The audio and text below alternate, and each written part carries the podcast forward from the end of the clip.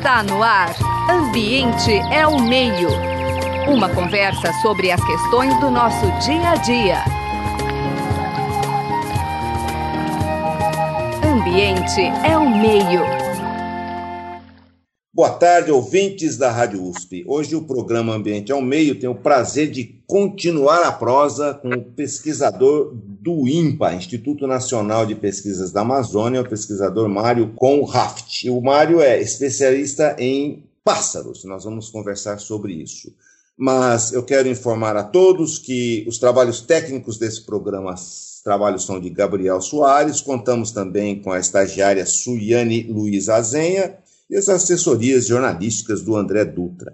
Coordenando o trabalho, Zé Marcelino e eu, ambos, Marcelo Pereira, ambos professores da Filô. Mário, muito obrigado por continuar essa prosa. E para quem não ouviu a prosa anterior, né, nossa conversa sobre os pássaros e tal, você vai contar só um pouquinho daquela linda história de amor em relação aos pássaros. Você veio dos Estados Unidos. Conta só um pouquinho para a gente começar a conversa. Muito bem. Bom, eu, eu sou passarinheiro desde criança e eu vim para a Amazônia porque eu sabia que tinha mais pássaro que qualquer outro lugar do mundo era para ser um estágio de seis meses, estou aqui até hoje, trinta e tantos anos depois, é, e ainda vendo pássaro que eu nunca tinha visto antes. É um, é um lugar e tanto, viu?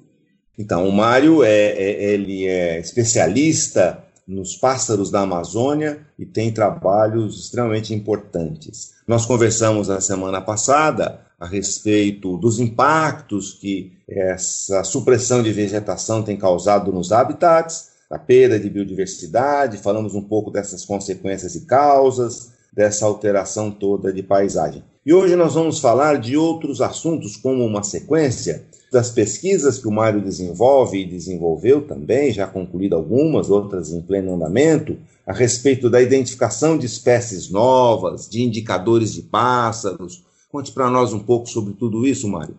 Bom, pássaros é, são excelentes indicadores ambientais, porque muitas espécies têm uma especificidade para tipos de ambiente. Então, a mata de terra firme tem um conjunto de espécies de pássaros diferente que a mata de várzea, que é diferente que as matas de taboca, os bambuzais, tabocais e assim adiante. E são muito sensíveis à qualidade do ambiente. Então, uma mata de terra firme que já foi mexida, já teve é, extração seletiva de madeira, mexeu com a estrutura do subbosque, já saiu, sumiu um bocado de espécie lá de dentro. O famoso irapuru, por exemplo, é uma espécie que depende de mata completamente intacta. Tirou uma árvore aqui e colar, você já perdeu o irapuru. Então, essa especificidade e essa sensibilidade é, faz com que aves sejam excelentes indicadores. E estão relativamente fáceis de encontrar, né? Então, trabalhar com aves pode ser mais do que um prazer de, da observação, que admito que para mim é uma grande parte do, do que eu gosto de, de, trabalhar com passarinho, mas também traz informações super úteis. Agora, e aí nas sim, ia comentar exatamente isso, é o agora. Pode continuar, por favor. Não, é, é, que por ser um grupo que é gostoso de observar, relativamente fácil de encontrar ou de detectar, se não visualmente, então pela voz, as aves são relativamente bem conhecidas também. É o grupo que a maioria considera o grupo mais bem conhecido do mundo. É, em qualquer lugar. Naturalmente, na Amazônia, onde falta ainda estudar muita coisa, até as aves guardam algumas surpresas. E isso é uma das motivações por trás do meu trabalho, a parte que eu mais curto, talvez, que é viajar pela Amazônia, lugares que muito remotos, que nunca, nunca antes foram uh, visitados ou levantados, atrás de entender melhor o que é que determina as distribuições das espécies e o que, que é a real diversidade de aves da Amazônia. O que ocorre aonde e se ainda tem coisa que a gente não nunca viu antes.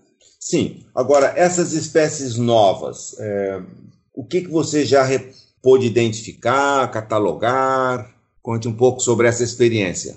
Descobrir uma espécie nova é um barato viu? É uma da, talvez seja o maior barato do, do biólogo estilo taxonomista, aquele que, que gosta de identificar o que está na sua frente. E eu jamais imaginei na minha vida de moleque passarinheiro lá nos Estados Unidos que um dia eu ia ter a sorte e o privilégio de topar com alguma espécie previamente desconhecida pela ciência. Mas aqui, apesar de ser incomum acontecer, de fato acontece. E eu já tive o prazer de topar com uma meia dúzia de espécies novas já descritas e algumas coisas ainda na gaveta, digamos, que esperando ser desengavetadas. Mas o truque nisso é, bom, não tem fórmula mágica não, viu? É, é super importante estar preparado. E isso significa conhecer o que já é conhecido, saber já o, o que é, o que já se sabe, para que quando você se depara com algo novo, que você reconhece e não parte do pressuposto que ah, eu não conheço nada mesmo, é tudo muita coisa, não dá para dominar, então sei lá. Mas é por isso que a gente coleta. A coleta é um assunto polêmico, principalmente lidando com anima animais vertebrados terrestres e animais carismáticos como aves e mamíferos, mas sem coletar, a gente de fato não sabe o que tem. Tá, as evidências já surgiram bastante vezes para mudar minha opinião muito sobre isso. Eu vim para cá, um moleque identificador de passarinho com base em guias de identificação da, da América do Norte, super manjado, tudo conhecido, até cada pena, a idade da plumagem de cada pena e que época do ano que troca e tudo mais. Chega aqui tem coisa que a, a plumagem feminina é desconhecida, ou o ninho nunca foi visto e coisas assim. Então, eu comecei achando que quem coletava, coletava porque era ruim de identificação. Agora eu sei que se você não coleta, ou minimamente é, documenta com foto, com gravação, mas de vez em quando coleta um exemplar que corresponde àquela gravação feita, você não vai poder avançar o conhecimento. Então, a gente faz expedições, expedições de coleta em lugares remotos, uh, onde a gente coleta um número mínimo, básico, para poder avaliar o que tem no lugar. E não é tão incomum apesar da minha fala sobre preparação, você tem que tentar dominar toda a literatura, todo o conhecimento pré-existente. Mesmo assim, a gente volta para o laboratório, começa a fuçar no material e fala: eita, olha esse negócio aqui que estava debaixo do nosso, nosso nariz, a gente viu no campo, coletou, trouxe para a cidade, e só agora nós vimos que não é igual o que eu achava que era. É diferente, é outra coisa, é coisa nova. Isso é muito empolgante, viu? E como é essa experiência? Você identifica, aí você tem que provavelmente descrever e tem um local específico que você manda, envia essa nova espécie. As pessoas, como é? Conta um pouco para, para nós, como é que é essa, essa trajetória da identificação. Seria mais ou menos como uma patente, não? mais ou menos, só que menos oficializado. É assim, e, e não resulta em dinheiro nenhum, né? sem Mas, dúvida, sem dúvida. Mas é, quando você suspeita estar tá diante de uma espécie nova, é, se você tiver os exemplares, né, exemplares taxidemizados na coleção, seu trabalho primeiro é eliminar qualquer outra espécie conhecida, se se convencer de que não é algo já nomeado, já conhecido pela ciência. Então isso é um trabalho comparativo, basicamente. Você tem que se familiarizar com as outras espécies mais parecidas para dizer que não é nenhuma delas. Essa comparação que a gente tem que fazer com outras espécies, idealmente envolve poder comparar os exemplares que você coletou lado a lado com exemplares de outras espécies. Mas nem sempre a gente tem essa oportunidade. Tal, pode, talvez não tenha na coleção do IMPA e outras coleções ficam muito longe daqui. Mais perto é em Belém, depois Rio, São Paulo, tal. É, sem falar de Europa e nos Estados Unidos. Então, a gente depende muito da literatura, de comparação de medidas, mas hoje em dia também tem o luxo de poder sequenciar DNA e comparar com sequências já existentes em bancos de dados que você pode acessar pela internet. Então, isso tudo ajuda. Uma ferramenta muito forte com aves é a voz. Então, se tiver gravação da voz, você pode comparar com as gravações das outras espécies. E às vezes, chega a ser visualmente idêntica a uma outra espécie conhecida, mas é a voz que diferencia. Você fala, puxa, eu não teria. E, e por isso que passou batido. Pode até já existir em outras coleções e foi agrupado com aquele, aquele outro bicho que é igual, mas depois, estudando a voz, você vê que não. De um lado do rio Madeira canta de um jeito, do outro lado canta do outro jeito. Você conhecia DNA e descobre que é outro bicho, totalmente diferente. E pronto. Que interessante, Aí, né? Pois não?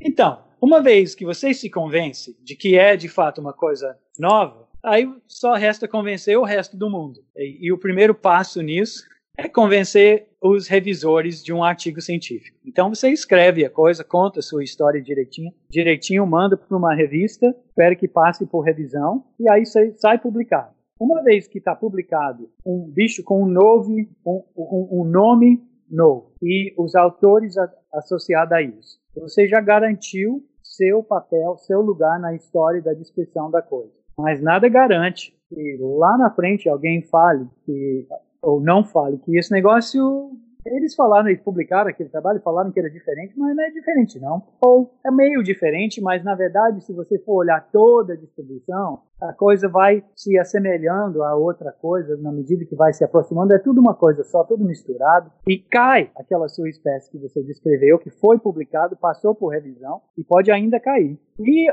décadas depois, ressuscitar-se.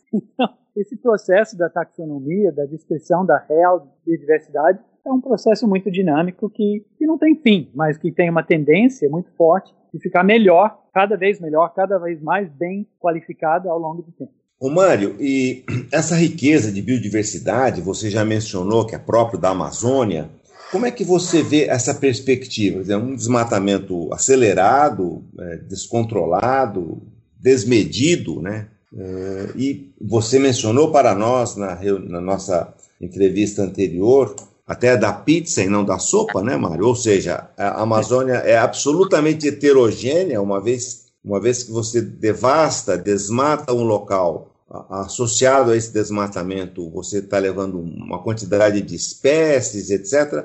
Como é que faz? Dizer, que maluquice é essa de desmatar dessa forma, sem comentar sobre assuntos de mudanças climáticas? Vamos falar da biodiversidade, em específico dos pássaros. Né? Como é que você administra isso, gerencia isso? Que ferramentas podem ser utilizadas? Conte um pouco sobre a sua experiência e perspectiva sobre isso. Administrar uma área desse tamanho, pensando na preservação da biodiversidade e dos serviços ambientais ou, uh, proferidos à humanidade por essa biodiversidade toda, não é nada fácil. E é engraçado porque eu sou basicamente uma pessoa otimista de natureza, uma pessoa para cima, mas é muito difícil ser otimista sobre o futuro da Amazônia, porque administrar é, sensatamente numa escala dessas demanda boa vontade, boa vontade política, boa vontade do povo. E nós estamos numa fase de imensa má vontade com a causa da conservação. Então,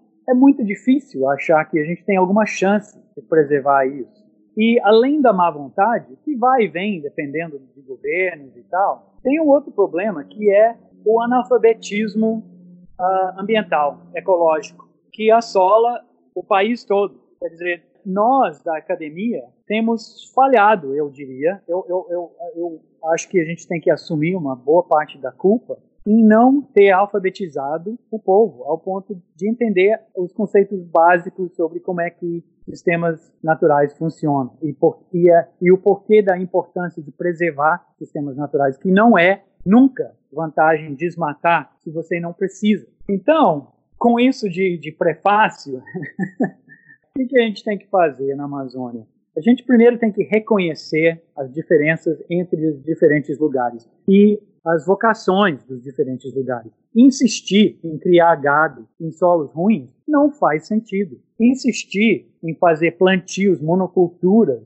onde doenças facilmente arrasam com a cultura toda e que o solo demanda muita adição de nutrientes e tudo mais, não faz sentido. Quer dizer, usar a terra da forma mais próxima ao, ao que rola naturalmente é, por exemplo, sistemas agroflorestais, sistemas de extração madeireira bem, bem seletivos, fazem muito mais sentido do que monoculturas, extrações por corte raso e, e, e hoje em dia também a mineração descontrolada. Né? É, mineração é uma coisa engraçada porque é tipo uma carta na manga, parece, financeiramente, ficou meio na moita por muito tempo, mas agora que ficou mais difícil fazer as outras coisas, justificar criar gado, porque a gente mais do que sabe que não funciona muito bem aqui, aí vai puxando a carta da manga de mineração. E é uma coisa tão destrutiva e tão sem volta que é muito difícil justificar.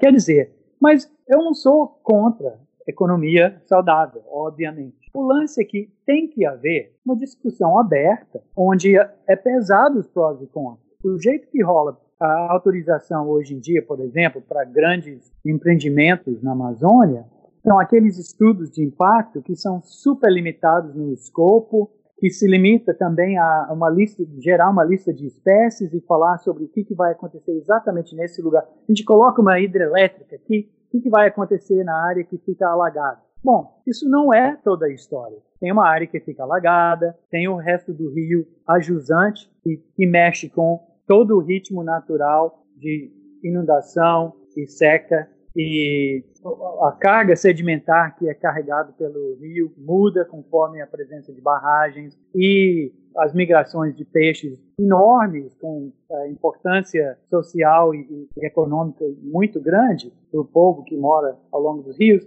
interrompido. Então, é, essas coisas têm que ser faladas sensatamente, como se tivesse falando de gestão e, e, gestão da sua própria casa, que é o caso, né? E não é, aquele pensamento de curto prazo, que, sinceramente, Marcelo, ganhar dinheiro com recursos naturais é uma covardia, é uma das coisas mais fáceis do mundo. Se você não consegue ganhar dinheiro com recurso natural, a primeira vez que você explora, você é muito incompetente, porque você está ganhando uma coisa de graça e você só tem que raspar alguma coisa e vender tem algum investimento uh, envolvido e sempre é muito menor do que a expectativa de lucro. Agora, fazer isso de uma forma que prevê ainda sustentação das gerações futuras, dos seus próprios netos, é um desafio maior. Mas todo mundo faz isso dentro da sua própria família, não? Por que não faz isso com seu país? Eu acho uma covardia, sinceramente. É difícil é, manter um, um, um, tom bonzinho quando a gente está falando da conservação, porque, sinceramente,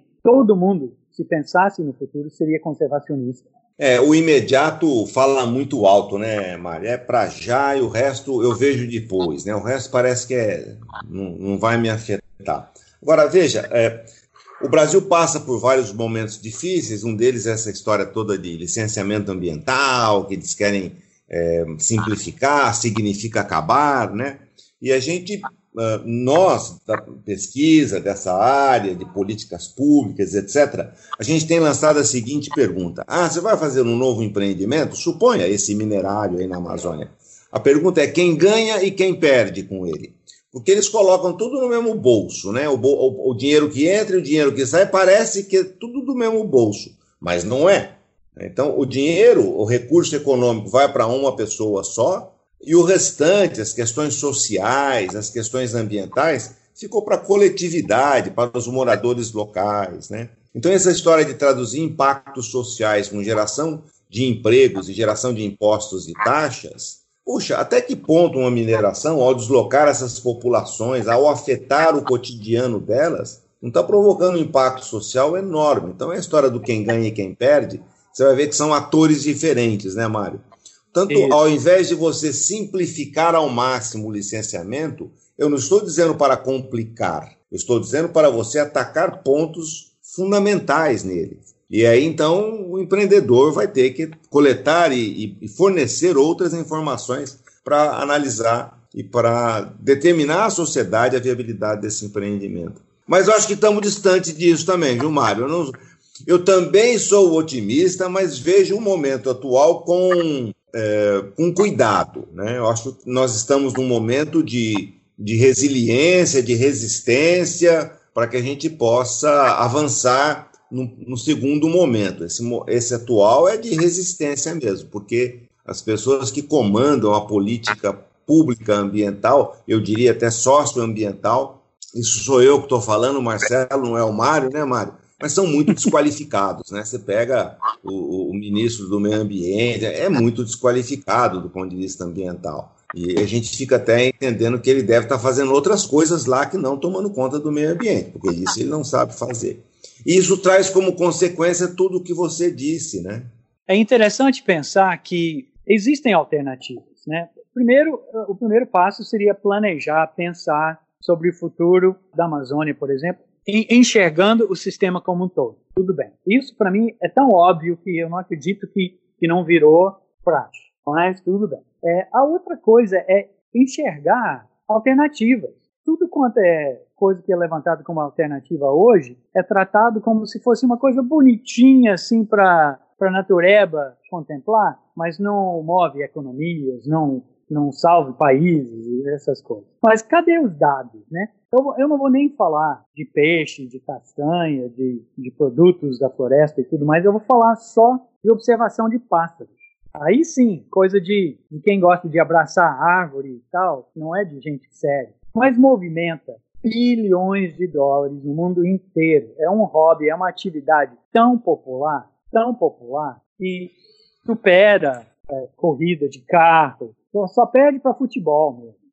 Então, é, uma, é um preconceito. É, tem gente que, que fala que não, só o que fala é dinheiro. Então, vamos olhar o dinheiro. Eu não tenho esses números em mãos, assim, mas se olhasse friamente a movimentação de dinheiro ligada a turismo de observação da natureza, sem preconceito de, ah, aquilo ali não é, não é indústria, sei lá, já ia se dec decidir que, pronto, isso tem seu lugar, isso é, é uma atividade importante e é, é uma coisa que cresce, e cresce de forma barata, quer dizer, é, é quase um contágio. Um mostra para o outro, olha, quer ver o passarinho que tem aqui? Olha que legal. Que se empolga, que mostra para o outro, e você descobre rapidinho que de repente você pode estar prestando atenção na natureza em todo e qualquer lugar que você anda. E agora, em tempos logo a ser pós-pandemia, uh, oxalá, nós vamos apreciar muito atividades com um certo distanciamento, com uma boa ventilação,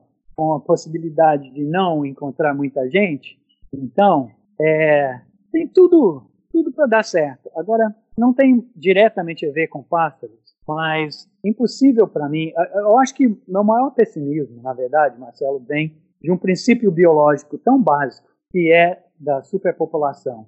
E para mim, está tão na cara que a gente está vivendo exatamente aqueles resultados previstos de uma superpopulação humana que não tem saída a não ser ter menos gente. Muita gente nega a importância disso porque diz que não, mas se a gente fosse mais eficiente na produção de comida, a gente teria comida para três vezes a população atual, sem ter que aumentar nenhuma área de lavoura nem nada. Não estou falando de, de, de, alimentação. Tem gente que fala que ah, o que adianta falar de população que a gente não consegue controlar? Bom, só, com, só se consegue controlar uma coisa que você foca naquilo como um problema. Mas a gente, a pandemia que passa pelo planeta inteiro em, em poucos meses é resultado de superpopulação.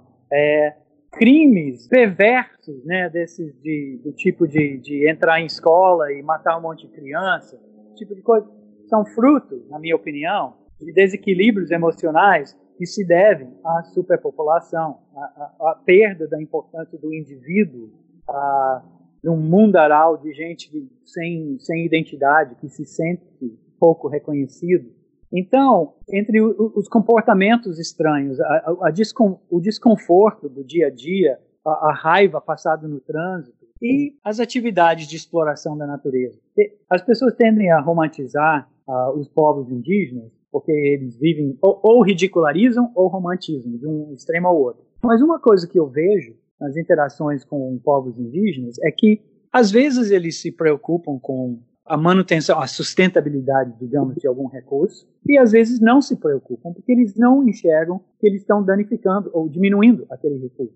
Não diminuir um recurso que você consome é um luxo de ser pouco. Se você se é pouco, pouca gente, você pode fazer suas necessidades no rio e ainda beber aquela mesma água. Você pode cortar a fruteira para pegar as frutas lá em cima e saber que ainda tem mais. Você pode fazer um monte de coisa que quando tem muita gente não se pode. Então, a vida é muito mais confortável e é muito mais tolerante de diferentes de diferenças de abordagem, diferenças de opinião, diferenças de, de estilo de vida quando somos pouco. Agora, quando tem muito, não tem espaço para nada. Você não pode fazer nada que seu vizinho não goste sem incomodar. Você não pode né, fazer nada fora do pinico, que já virou problema. E muitas dessas discussões de leis, de burocracia, toda essa burocracia é para se defender das ações de muito mais gente do que a gente dá conta, de dar conta. Então, menos gente, para mim, seria a solução mais simples e bonito de todos. Agora, como chegar lá, não sei.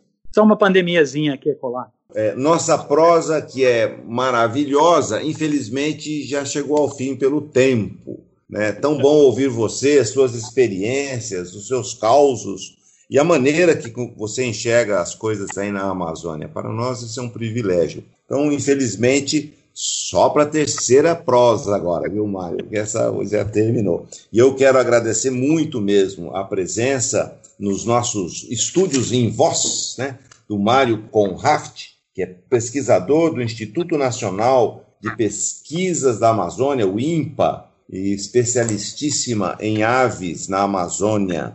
Quero agradecer os trabalhos do Gabriel Soares, sem os quais a gente não conseguiria vencer os tempos de pandemia.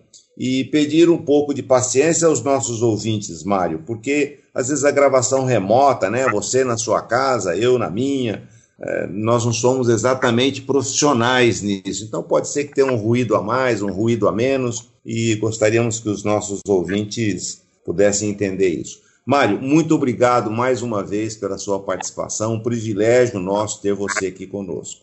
Eu que agradeço, Marcelo, e inclusive agradeço a paciência de todos, porque parece que o que eu menos falo é de pássaro, mas você me estimula a falar sobre os grandes temas e é gostoso pensar nessas coisas. É, é uma experiência importante para nós. Agradeço, viu? E aguardo a próxima oportunidade. Você acabou de ouvir Ambiente é o Meio. Produção e apresentação: José Marcelino e Marcelo Pereira. Música tema: Evandro Navarro. Sonoplastia: Mariovaldo Avelino. Ouça também este e outros programas em www.ribeirão.usp.br.